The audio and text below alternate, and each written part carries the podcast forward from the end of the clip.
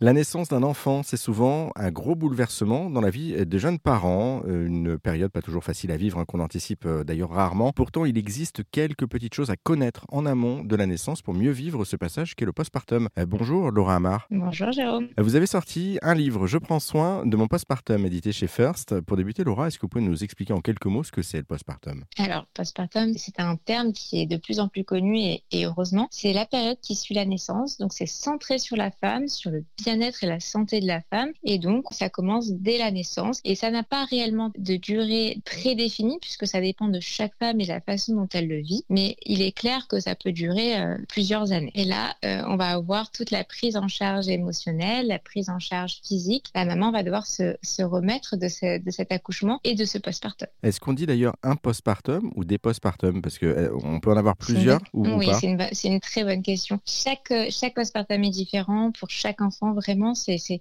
très particulier. Personnellement, j'ai trois enfants. Ma plus grande a 6 ans. Et pour moi, je suis toujours en postpartum. Mais j'ai des postpartum. Si pour moi, on a un enfant, on a une histoire de postpartum, un postpartum. D'accord. Donc déjà, c'est un, un premier éclairage. Est-ce que c'est un passage obligé pour tout le monde, pour toutes les femmes? Ah oui. Et c'est euh, c'est se mentir de se dire qu'on n'est pas passé par là ou qu'on n'a pas besoin de passer par là. C'est une étape qui est indispensable. La femme qui vient de mettre au monde un enfant, eh bien, elle a besoin, elle aussi, de récupérer, de construire sa famille, de connaître son bébé, de se reminéraliser euh, entièrement tout ce qu'elle a pu euh, mettre en place. Et c'est vrai que c'est un passage obligatoire et c'est une période qui peut être assez longue. Et du coup, on parle de passage obligé, donc là, on l'a compris pour les jeunes mamans, pour les femmes. Mais question Mhm. bête, est-ce que le conjoint, là en l'occurrence, si c'est un homme ou une autre femme, est-ce qu'elle vit la même chose ou il vit la même chose? Est-ce que lui aussi a un passage au postpartum? Alors, c'est clairement pas une question bête, c'est- c'est une vraie question et, et le couple et la question du coparent est, est vraiment au cœur du postpartum. On la sous-estime puisque il n'est pas évident il y a plusieurs problématiques. Trouver la place en tant que coparent, c'est pas évident. Les informations, c'est souvent la maman qui a suivi euh, potentiellement plus de cours et qui s'est plus un petit peu plus projetée, qui a donc plus ces informations-là. Et c'est vrai que le coparent, que ce soit maman ou, un papa, peu importe, n'a pas euh, toujours sa place et parfois même il a été marqué par la naissance. On peut avoir aussi des papas qui ne se retrouvent pas et qui peuvent avoir aussi ce qu'on appelle la dépression du postpartum ou un burn-out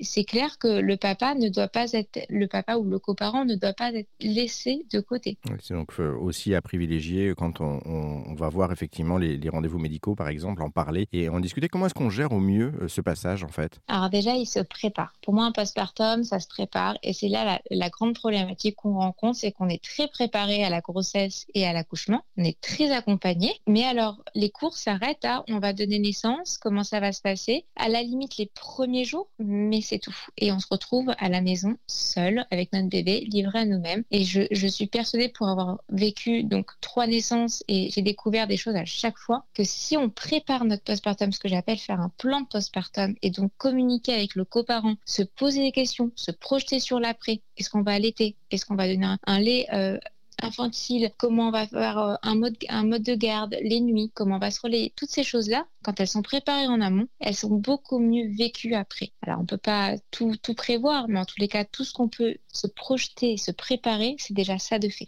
C'est effectivement préparer au maximum ce qui peut être préparable, en fait. hein. Euh, merci beaucoup, euh, Laura Amar, pour euh, cet échange. Pour approfondir la question, vous qui nous écoutez, et trouver pourquoi pas hein, des solutions pour mieux vivre ce passage, si vous êtes concerné, on peut, ou même pas d'ailleurs, hein, si vous connaissez des personnes de votre entourage qui sont concernées, on peut retrouver votre livre. Je prends soin de mon postpartum. Il est paru chez First, et puis on vous a mis tous les liens notre site internet erzen.fr. Merci beaucoup, Laura. Merci à vous.